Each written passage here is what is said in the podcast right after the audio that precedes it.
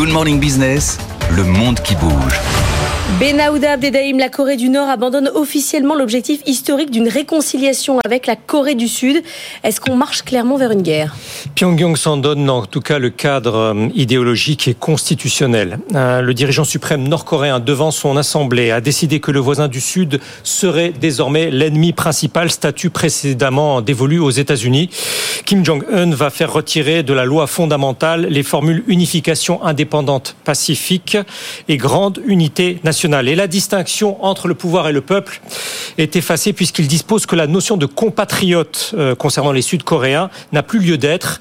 Euh, pour lui, la relation est celle désormais entre deux belligérants en guerre, ce qui est d'un strict point de vue formel le cas déjà depuis euh, les derniers combats entre Nord et Sud en 1953. Toutefois, avec la fondation de l'État, un mot d'ordre politique a perduré, celui d'une seule nation dotée de deux systèmes et appelée à se rassembler un jour.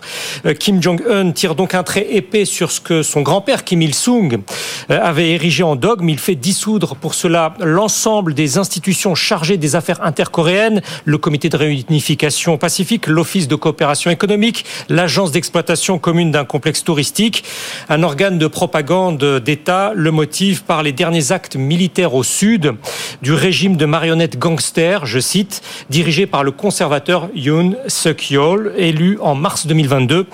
Euh, il est ainsi écrit que Séoul a basculé dans l'hystérie d'affrontement et en cause la force terrestre sud-coréenne Fantoche, je cite toujours, qui a lancé le premier exercice de tir et de manœuvre en début d'année, impliquant plus d'une dizaine d'unités et aussi la marine. Les vents fréquents amènent la pluie, peut-on lire plus loin. Kim Jong-un évoque un grand événement en tant qu'un scénario où son armée viserait à subjuguer l'ensemble du territoire sud-coréen en mobilisant tous ses moyens, y compris le cas échéant, l'arme nucléaire. Alors que répond euh, la Corée du Sud?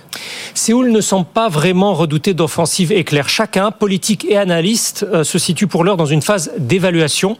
Le directeur d'un institut gouvernemental de recherche euh, qui travaille aux conditions d'une réunification par la Corée du Sud juge ainsi que le régime au nord se bâtit des motifs moraux pour viser avec la bombe nucléaire les prétendus compatriotes d'autrefois. Pour lui, ceci est lié à une volonté de rendre opérationnel un déploiement de systèmes d'armes nucléaires tactique nouveau.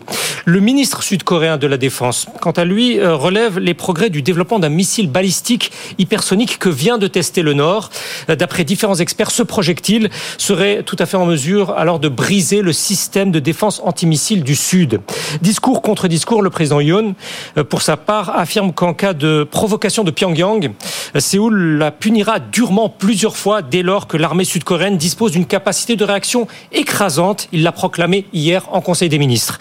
Et dès demain, le principal responsable du dossier du nucléaire reçoit ses homologues du Japon et des États-Unis afin de discuter des dernières évolutions sur le plan militaire et du resserrement des liens stratégiques entre le Nord et la Russie. La ministre euh, nord-coréenne des Affaires étrangères a été reçue hier soir au Kremlin.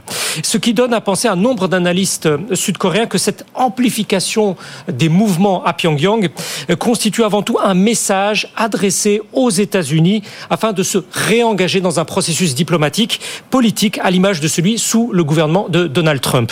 Comme s'il n'y avait rien de bien nouveau à redouter, un spécialiste sud-coréen du sujet voit même là une ironie euh, sur la situation interne défavorable du Nord qui expliquerait la montée des tensions. L'agence de presse euh, sud-coréenne, qui ne manque d'ailleurs pas de comparer euh, une fois encore les économies, le produit intérieur brut du Nord ne représente que 1,7% de celui du Sud, comme si Séoul voulait encore se persuader que Pyongyang n'est pas de taille à courir le risque.